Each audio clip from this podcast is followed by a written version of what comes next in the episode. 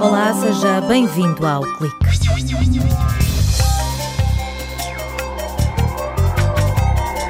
Maria Helena Nazaré foi convidada para presidir ao Conselho Coordenador do Ensino Superior.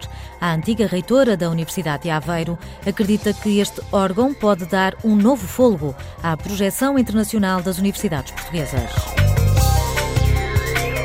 Já foi invadido por uma sensação de calma ao passar por um jardim onde a relva tinha sido acabada de cortar, é porque o seu olfato reagiu à presença do hexanal Paulo Ribeiro Claro, docente e investigador no Departamento de Química, apresenta-nos uma molécula primaveril que convida a um passeio no campo.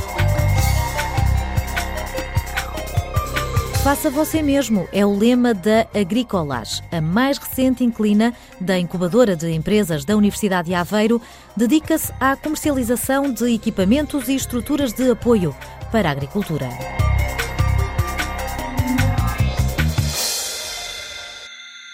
Foi criado em 2009, mas é provável que nunca tenha ouvido falar do Conselho Coordenador do Ensino Superior, porque nunca funcionou.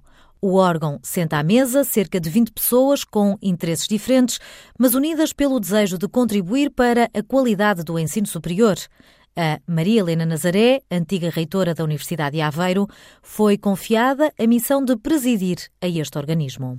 Tem representantes do CRUP, das universidades, tem representantes do CSISP, dos estudantes, da agência de avaliação e uh, um determinado número de personalidades independentes. É um órgão muito importante, porque é de aconselhamento e, portanto, se tem que aconselhar, tem que aconselhar bem, mas não decide. Para Maria Helena Nazaré, este órgão deve olhar, por exemplo, para a imagem do país lá fora. Por isso, defende que Portugal tem de se afirmar como sistema científico de qualidade. A internacionalização não fica somente em termos alunos estrangeiros que nos procuram, em termos estudantes Erasmus, em termos uma oferta em língua diferente da portuguesa, mas usando todas estas componentes, que todas são importantes, nós temos que surgir com mais ênfase, com maior impacto, como sistema de qualidade. Mas para atrair estudantes internacionais é preciso investir. Todo o investimento no ensino superior tem retorno, mas esse retorno não é imediato. Se olhar para os índices de captação de estudantes de, de até de pós-docs da Suíça, é dos maiores da Europa. Porquê? Porque houve um investimento sistemático em políticas de atração de estudantes internacionais, que passa por terem estruturas de investigação bem montadas. A presidente do Conselho Coordenador do Ensino Superior acredita que pequenos passos levam mais longe o nome e o prestígio do país, mas sublinha que Portugal já tem argumentos de peso. Nós temos um bom clima. Temos uma tradição de grande tolerância. Temos uma tradição de facilmente integrarmos estrangeiros. Isto são, para a juventude atual, a mais-valias. Falta-nos divulgação Falta-nos aparecermos como um sistema estruturado. Somos vistos de fora como ilhas de excelência. Não somos vistos como um sistema, mas sim como um conjunto de instituições. Mas há quem aposte forte na divulgação do sistema científico. A antiga presidente da Associação Europeia das Universidades recorda o dia em que, numa conferência, foi confrontada com o poder do marketing, quando um colega inglês se apresentou apenas com dois slides. O primeiro slide tinha o nome dele, o nome da instituição e tal, e depois o segundo slide tinha os rankings do Times Higher Education e do Shanghai, e terminava com a seguinte frase: tinha Oxford e Cambridge, e ele realçava que Oxford e Cambridge estavam naquelas posições nos rankings internacionais. E durante os outros 17 minutos falou, mas nunca tirou aquele slide dos rankings. Isto é marketing puro. Em Inglaterra, há uma promoção coletiva das instituições de ensino superior, conclui Maria Helena Nazaré, e acrescenta que Portugal também devia ter essa atitude. Isso às vezes é mais difícil de conseguir, porque as universidades estão talvez algo centradas sobre si próprias. E a promoção do país aparece se calhar em segundo lugar em relação à promoção da sua própria instituição. E, portanto, nós temos que conseguir lidar com esta competição e ao mesmo tempo interajuda. A antiga reitora da Universidade de Aveiro quer deixar uma marca de utilidade no Conselho Coordenador do Ensino Superior. A ciência, com impacto na sociedade e na riqueza do país, é a bandeira que vai promover junto deste órgão consultivo. O hexanal é a molécula sensacional desta semana. Paulo Ribeiro Claro, docente no Departamento de Química, leva-nos numa viagem pelo campo para desfrutar do cheiro a erva acabada de cortar. A molécula de hoje é para uso primaveril. Convida a passear no campo e inspirar profundamente.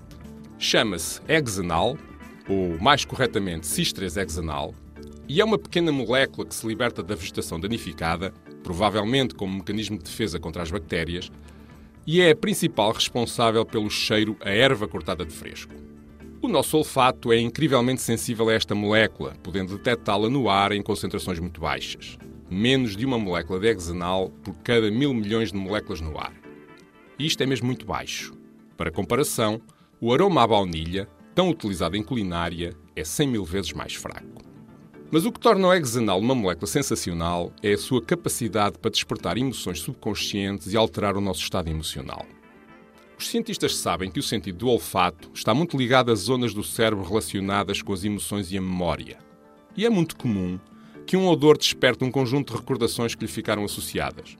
Por exemplo, o cheiro da cozinha da avó traz-me memórias vívidas da infância. Mas alguns estudos recentes mostram que o hexanal além de estimular as regiões do cérebro associadas ao olfato, como qualquer outra molécula com cheiro, consegue também ativar uma região vizinha do córtex cerebral que controla as emoções. E, desse modo, provoca um inusitado efeito calmante e ansiolítico. É verdade que esta descoberta resulta de estudos feitos em ratos e em macacos. Mas isso não é motivo para perder a calma. Faça o teste. Aproveite um passeio pelo campo e deixe-se levar por este aroma sensacional. Fica o desafio lançado por Paulo Ribeiro Claro, agora que a primavera já chegou. Encontra todos os episódios desta série em ciseco.a.pt barra moléculas sensacionais. Chegaram à incubadora de empresas da Universidade de Aveiro há meio ano e é na agricultura que a Agricolage ambiciona fazer a diferença. A empresa desenvolve soluções, estruturas de apoio e equipamentos do tipo Faça Você Mesmo. Ricardo Henriques, diretor executivo, garante que só o valor de montagem representa entre 15% a 25% do custo do produto. Ou seja, de ser o nosso cliente a fazer toda a montagem uh, do produto no local onde o quer instalar caso no futuro queira retirar esses equipamentos uh, da zona onde estão, é muito mais fácil do que estruturas em betão. Obviamente, o preço final do produto ou da solução é muito mais competitivo do que uma solução tradicional. Para fazer a montagem, além do incontornável manual de instruções, tem também um vídeo na página da empresa e uma equipa pronta a entrar em ação caso o cliente chegue à conclusão que, afinal, precisa da ajuda de um especialista. A empresa tem um departamento de investigação e desenvolvimento do produto e surgiu no mercado no início deste ano com uma oferta alargada e design apelativo. Toda a parte de abrigos e armazéns, tudo o que diz respeito à água e à gestão da água, a parte de energia, a parte de módulos. Temos também um, uma, uma família ligada a tudo o que são silos, porque nesta primeira fase estamos a focalizar a nossa atividade na parte do cereal. A Agricolage tem também uma linha doméstica. Ricardo Henriques diz que aqui o cliente encontra soluções modulares para construir de raiz um projeto agrícola. Um cliente que pretenda um pequeno abrigo para colocar máquinas, que pretenda uh, ter um sistema de irrigação uh, também nesse mesmo projeto, que pretenda ter um ponto de energia que, eh, que, lhe alimente alguns dos equipamentos que tem, que possa ter um módulo escritório ou um módulo WC eh, de apoio à, à sua quinta, ou seja, nós podemos oferecer todas estas soluções num só sítio. O próximo passo é estabelecer parcerias com o Departamento de Engenharia Civil da Universidade de Aveiro para otimizar as estruturas e os sistemas de fixação ao solo. Com vendas em Portugal e a preparar a entrada nos mercados polaco e romeno, a estratégia de distribuição passa por três caminhos. Gestores comerciais que já estão no terreno a falar com os nossos clientes. Temos um conceito que nós chamamos de concessionário, e é essa entidade que comercializa de uma forma exclusiva e não concorrencial uh, os nossos produtos. E num futuro próximo queremos também ter toda a parte de venda online. Para já, as encomendas podem ser feitas por catálogo, através da página online e do Facebook da empresa, mas no futuro sonham ter um showroom comercial. Por hoje está tudo dito. Até para a semana.